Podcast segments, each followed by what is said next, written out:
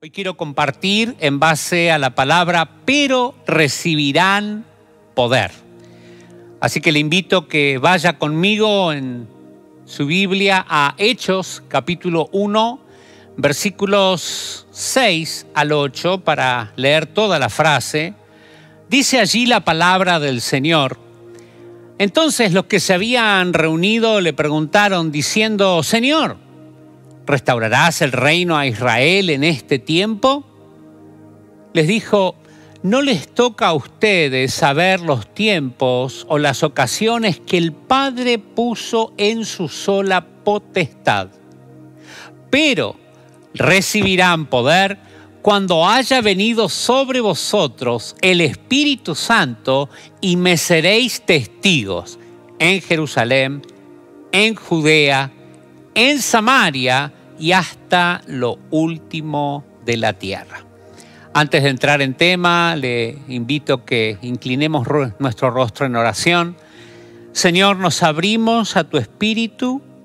Te pedimos que tu Espíritu Santo nos guíe a toda verdad. Señor, que nuestra mente, nuestro corazón, aún nuestro espíritu pueda estar abierto y sensible a lo que tú quieres compartirnos en esta hora. Nos abrimos para recibir de ti una impartición de poder desde lo alto para cumplir con la misión que tienes para cada uno de nosotros. Te lo pedimos en el nombre de Jesús. Amén y amén. Dios tiene algo especial para tu vida. Creo que tenemos que, como nunca, ser entendidos de los tiempos. La pregunta que se hacían los discípulos era, Señor, ¿es, ¿es ahora? Y ya el Señor les había dicho, si usted se acuerda, en Marcos capítulo 13, versículos 31 en adelante, el cielo y la tierra pasarán, pero mi palabra no pasará. Pero de aquel día y de la hora nadie sabe ni aun los ángeles que están en el cielo, ni el Hijo, sino el Padre. ¿Qué tenemos que hacer? Mirar, velar, orar, porque no sabemos cuándo es el tiempo. En otras palabras, Jesús les estaba diciendo, no es mi hora, ahora es la hora de todos ustedes. Tal vez usted tendría que declarar en este momento, es mi hora, me ha llegado la hora de tomar escena, de entrar en escenario, de ser protagonista, de ser luz en un mundo que está en tinieblas. Amigos, hermanos, ha llegado nuestra hora. Y cada uno de nosotros tenemos que entender que Dios nos da ese poder. Ahora, en este texto que leí hay, dos palabras que me gustaría analizar. Eh, en el versículo anterior, en el versículo 7, Jesús dice que esto solo Dios lo tiene en su potestad. Esa palabra potestad puede traducirse poder. Es la palabra exusía, eh, que en otros lados es traducida como autoridad, significa poder, autoridad, derecho, jurisdicción, fuerza, investidura. Eh, es la misma palabra, exusía, que usó Jesús cuando comisionó a los discípulos a ir por todo el mundo. Él dijo, toda autoridad me es dada, toda exusía me es dada, por tanto, id y haced discípulos a las naciones cuando entiendo que Él tiene toda autoridad, jurisdicción, derecho, jurisprudencia, y Él me envía, cuando me meto bajo esa autoridad delegada y me someto al plan y al, propósito de Dios, tengo el respaldo divino, tengo la investidura para poder cumplir el propósito de Dios, porque esta es mi hora. Jesús se lo dijo así a los discípulos en Emaús, en Lucas capítulo 24. Ciertamente yo enviaré la promesa del Padre sobre vosotros, pero quedaos acá en la ciudad de Jerusalén hasta que seáis investidos de poder. Hay una investidura sobre su vida. El Señor lo llena de esa, ese respaldo divino, de esa autoridad, de esa autoridad delegada que viene desde lo alto cuando espero y soy obediente en esperar como fueron todos los discípulos ahí en Jerusalén. Hay una investidura de poder que desciende sobre mí.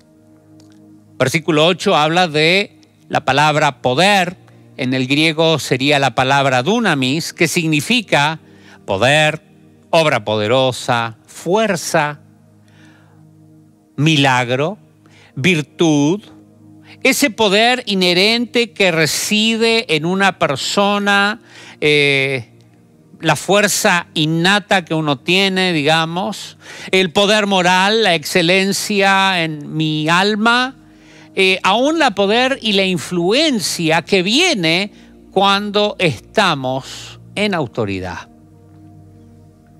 El poder que hay cuando somos muchos. Y creo que eh, nos hemos multiplicado durante esta cuarentena. Eh, es increíble la cantidad de gente que se ha acercado al camino del Señor, que le entregó su corazón a Jesucristo durante la cuarentena. Cada transmisión ha sido un, un tiempo de cosecha. Aún tantos hijos pródigos que han vuelto al hogar. Ha sido un tiempo de crecimiento y ya voy a hablar un poco más de eso, pero no estamos solos tenemos el cielo que nos respalda, esa, esa, unción del Espíritu Santo. Dios nos da poder. Ahora, la pregunta que me hago es, ¿poder para qué? Y me gustaría hablar de dos cosas que recibo. ¿Eh? Poder para ser testigos, es lo que dice el texto. Y esa palabra testigo, martis en el griego, significa un testigo un testigo judicial, alguien que va a la corte a dar testimonio, eh, puede ser un espectador, pero también por analogía, esta palabra es la palabra mártir, alguien que ha demostrado genuinamente su compromiso y está dispuesto a dar su vida por el Evangelio cada uno de los discípulos dijo, Señor, daremos nuestras vidas.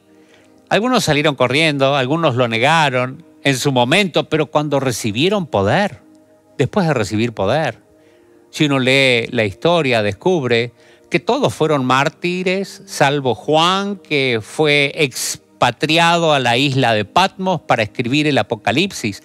Todos dieron su vida por el Evangelio. Hasta Pablo que decía, yo ya estoy listo para ser sacrificado. Y reconocía que había peleado la buena batalla, había ganado la corrido la carrera, había guardado la fe. Eh, cada uno de ellos estuvo dispuesto a dar su vida por el Señor. Creo que cada uno de nosotros tenemos que tomar la decisión. Señor, estoy dispuesto a pagar el precio eh, recordamos las palabras que el pastor César tantas veces menciona en Apocalipsis 12:11, que hemos vencido por la sangre, por nuestra confesión, pero también dice, por menospreciar nuestras vidas hasta la muerte. Jesús dice, te daré poder para ser testigo. Cuando recibo ese poder, estoy dispuesto a dar mi vida por el Evangelio, estoy dispuesto a entregarlo todo por la causa de Cristo. Pedro vio que el joven rico no estuvo dispuesto a pagar el precio y dijo, Señor Jesús, nosotros, eh, todo lo hicimos. Dejamos padre, madre, casa, hermanos, hermanas. Y Jesús le dice ahí en Marcos 10:30, Pedro, te felicito y te aclaro que no vas a quedar sin recompensa, sino que vas a recibir 100 veces más en este tiempo. Casas, padres, hermanos, hermanas, madres, hijos y tierra, aunque con persecución. Porque sí, la persecución es parte del paquete. Sé que ahora nadie está por decirme amén ahí, eh, pero es parte del paquete. Cien veces más, con persecución y en el siglo venidero, la vida eterna. Es parte del paquete. De hecho, lo dice Romanos capítulo 8, versículo 17. Somos hijos, coherederos con Cristo, si es que con Él padecemos. Muchas veces uno habla de coheredero y heredero y todas las recompensas, pero se olvida de esa pequeña parte del versículo. Somos hijos de Dios, guiados por el Espíritu. Sí, y como hijos herederos, herederos de Dios y coherederos con Cristo, si es que juntamente con Él padecemos para que juntamente con Él seamos glorificados. Todos quieren ser glorificados, todos quieren la recompensa, pero parte del paquete es estar dispuestos a pagar el precio. A decirle al Señor, pongo mis manos en el arado, no voy a mirar para atrás. Señor, me niego a mí mismo, tomo mi cruz, te voy a seguir. ¿Qué hace un testigo? Bueno, lo primero que tiene que hacer un testigo es ver, porque no podés ser testigo si no viste. No podés contar lo que no experimentaste. Y yo creo que eso es lo que Dios ha estado haciendo en esta cuarentena. Nos ha hecho parar, tomarnos una pausa, aquietar nuestra alma, nuestra mente, nuestras ocupaciones y actividades y a través de eso hemos podido profundizar en la palabra del Señor, entrar en una comunión más íntima con el Espíritu Santo, experimentarlo al Señor. Tal vez algunos hasta digan, de oídas te había ido, pero ahora mis ojos te ven. Lo primero que tengo que hacer para ser testigo es ver. Y los discípulos habían sido puestos presos y se les prohibió predicar en el nombre de Jesús. Les ordenaron que de ninguna manera hablaran ni enseñaran en el nombre de Jesús. Pero Pedro y Juan respondiendo dijeron, Juzguen ustedes si es justo delante de Dios obedecerlos a ustedes antes que a Dios. Porque no podemos dejar de decir lo que hemos visto, lo que hemos oído. No podés dejar de obedecerlo al Señor y cumplir con el gran mandamiento que Él te dejó. Tenés poder para testificar. Y bueno, la segunda función de un testigo es hablar. Muchas veces no, no aparece ese testigo que sabe lo que ocurrió, pero no se anima a contar lo que vio, lo que observó. Un testigo es el que habla. Y en este mundo lo que quieren hacer es callarnos taparnos la boca, mordazarnos, que la palabra de Cristo no corra, que el poder de Dios no se manifieste. Hay una lucha muy grande en contra del reino de Dios. El reino de las tinieblas tiene todas las armas dispuestas para querer frenar el avance de la iglesia. Tenemos la promesa que la iglesia avanzará y ni las puertas del infierno podrán prevalecer te tenés que levantar en poder y ser testigo de aquel que te sacó de las tinieblas y te llevó a su luz admirable. Contar las virtudes de aquel, todo lo que hizo, cómo te cambió, cómo te transformó, cómo te sanó, cómo restauró tu vida, tu matrimonio, cómo te sacó de la depresión, cómo fuiste libre de los vicios, de la droga, del alcohol, del cigarrillo.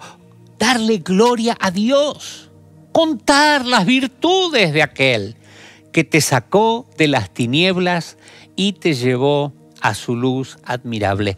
Hay un poder en tu testimonio, porque cuenta las maravillas de Dios. En esta cuarentena, todas las transmisiones, yo tomo un tiempito para testificar. Los testimonios que me llegan, los comparto con la gente que nos está escuchando. Y eso ha hecho que muchos digan, si el Señor lo hizo con él, el Señor lo tiene que hacer conmigo. Y, a muchos les aparecía dinero en las cuentas y otros dijeron, Señor, si a ellos les apareció, que a mí... Y así pasó. Dios les proveyó sobrenaturalmente. Señor, si a Él le diste este milagro, te pido que me des el mismo milagro a mí. Si Él pudo conseguir trabajo en este tiempo de cuarentena, Señor, yo también te pido. Y se ha creado como una bola de nieve el poder del testimonio. Y si Dios lo hizo con vos, y Él no hace acepción de personas, Dios te puede usar como un canal para traer esperanza a los corazones, para que crean de que Dios puede hacer un milagro en sus vidas también. Hay un poder que Dios te ha dado para ser testigo de Él. Pablo reconocía la importancia de ese poder y cuando habla de la armadura allí en Efesios capítulo 6, habla de todos los elementos de la armadura y para mí el último elemento que muchas veces no lo representamos cuando nos ponemos toda la armadura, el último elemento es orando en todo tiempo con toda oración y súplica en el Espíritu porque dice y orando. O sea que es parte de la armadura. Y él dice, y oren por mí, que como embajador en cadenas pueda yo hablar con denuedo de él como debo hablar. Él reconocía que Dios le iba a respaldar pero pedí a la iglesia, oren por mí para que al abrir mi boca me sea dada palabra, para dar a conocer con denuedo el, el misterio del Evangelio. Que esa unción, que esa gracia descienda sobre tu vida también. Poder para ser testigo ocular, poder para ser testigo verbal, poder para tener ese denuedo, ese coraje, esa osadía, esa gracia, esa valentía de testificar de las virtudes de aquel que te sacó de las tinieblas y te llevó a su luz admirable y que tengas el coraje y la osadía que tenía Pablo cuando decía, yo no me avergüenzo del Evangelio porque es poder de Dios. Que vos también proclames el poder y la gloria y la gracia, la misericordia de Dios, el amor de Dios, el perdón de Dios a todos los que están a tu alrededor. Vale la pena pagar ese precio. Vale la pena terminar preso por predicar el Evangelio. Fue lo que vivieron en esta iglesia primitiva y también recibieron poder para crecer. Uno ve que eh, el versículo era, y me seréis testigos, y el círculo se hacía cada vez más grande. Primero en Jerusalén, y lo cumplieron. Se hizo esta expansión eh, geográfica en Jerusalén, reciben ese poder para ser testigos, eh, se extienden por toda la ciudad, a pesar de que matan a Esteban y persiguen a la iglesia, puede leerlo en Hechos capítulo 8, pero ellos se multiplicaban, crecían. Diariamente el Señor añadía a aquellos que habían de ser salvos. ¿Por qué? Porque había un poder para testificar. Y ese testimonio era respaldado con señales, milagros y prodigios había una manifestación del poder de Dios en cada uno de ellos. Cuando cae el poder, tres mil se convierten. Por un milagro se convierten cinco mil. Dice también que Pedro caminaba y la sombra de Pedro sanaba y dice que multitudes, la palabra ahí habla de diez miles o más, multitudes venían a escuchar y a recibir y a dejar que la sombra de Pedro los sane. De otras aldeas, de otros pueblos, de otras ciudades, empezó a extenderse el crecimiento, a manifestarse. Felipe, uno de los diáconos, va hasta Samaria, trae avivamiento a esa ciudad, van, imparten el Espíritu Santo a toda esa multitud y la iglesia se seguía multiplicando y la iglesia seguía creciendo. Dios te quiere dar ese poder, que puedas abrirte a la gracia que el Señor quiere derramar sobre tu vida. ¿Cómo crecían? Crecían en número, en extensión geográfica, que parte lo mencioné, pero lo voy a, detallar mejor, y en influencia, en número. Hechos 1, versículos 1 al 3, habla de que Jesús se quedó 40 días y les dio mandamientos por el Espíritu Santo a sus discípulos. Qué importante es la capacitación, el prepararme, el ser ese instrumento útil y capacitado y ungido en las manos de Dios. Yo gradué de la universidad el año pasado y sigo, ahora estoy en una maestría en la Universidad de Oral Roberts. Estoy estudiando porque entiendo de que Dios usa instrumentos capacitados para su gloria. Once eran ahí. De once subieron a ciento 120 los que estaban en el aposento alto y ahí permanecieron por 10 días desde la ascensión hasta el Pentecostés, unánime juntos, clamando y buscando a Dios. Luego, 3.000 se convierten en una sola prédica y dice que estaban juntos y tenían todas las cosas en común y compartían el pan y estaban partiendo el pan en las casas y vivían con sencillez de corazón. Se produce el milagro en Hechos capítulo 3 y como dije, cinco mil se convierten al ver que este paralítico entra al templo danzando y alabando al Señor. Miles, diez miles que se convierten por la sombra de Pedro haciendo milagros en Hechos capítulo 5. Eran tantos que en Hechos capítulo 6 tienen que nombrar diáconos porque eh, ya no daban abasto con la distribución diaria y les estaba robando tiempo de orar y de la palabra. Y qué importante es tiempo para orar y tiempo en la palabra. Espero que después de que termine la cuarentena sigas fiel al tiempo de oración y al tiempo de intimidad con el Señor, donde el Señor sigue trayendo revelación a tu vida. Se siguieron multiplicando, empezaron a ir a otras ciudades y se llenó tanto que dice en Hechos 21:20 que había millares de judíos en Hechos capítulo 6, multitud de discípulos, crecimiento de once que eran con Jesús, las multitudes. Y yo creo que el Señor nos da el poder para ser testigos, para que sean añadidas a nuestras iglesias, a nuestras congregaciones, a nuestras células, multitudes. Si recibís el poder para ser testigo, prepárate porque las multitudes van a aparecer. Luego en extensión geográfica. Empezaron, como decía, en Jerusalén. Y de hecho les dicen, ustedes llenaron Jerusalén de la doctrina. Y esto lo decían los sacerdotes, que perseguían a los discípulos y les prohibían predicar en el nombre de Jesús.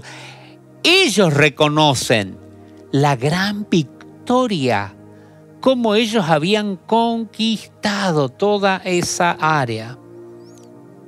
Y llenaron Jerusalén de la doctrina. También vemos cómo se extienden a Judea, a Samaria, y luego que Pablo y Bernabé son ungidos y comisionados y tienen los tres viajes misioneros y demás, Pablo concluye en Romanos de esta manera, con potencia de señales, prodigios, en el poder del Espíritu. ¿eh? Él reconoció que tenía ese poder para ser testigo. De manera que desde Jerusalén y por los alrededores, Judea, hasta Ilírico, todo lo he llenado del Evangelio. Asia, todo el mundo conocido hasta esa época, todo lo he llenado del Evangelio de Cristo. Y de esta manera me esforcé en predicar, ser testigo del Evangelio, no donde Cristo ya hubiera sido anunciado, para no edificar sobre fundamento ajeno. Yo creo que Dios quiere darte ese mismo poder y que a través de la gracia que Él te imparte y los dones que Él te da y el respaldo que sentís y el favor que te va abriendo puertas, vas a poder declarar, esta ciudad fue llena del conocimiento de la gloria del Señor como las aguas cubren la mar. También crecieron en influencia. Empieza Hechos, eh, ellos escondidos, perdidos, no entendían nada. Cuando cae el Espíritu Santo son unos borrachos. Cuando ocurre el milagro del paralítico, son gente vulgar, gente del vulgo, gente común y corriente desde eso a que los mismos perseguidores se convirtiesen al Evangelio.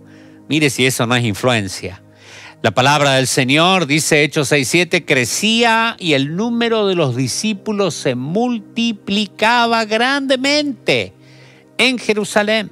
Muchos de los sacerdotes obedecían a la fe.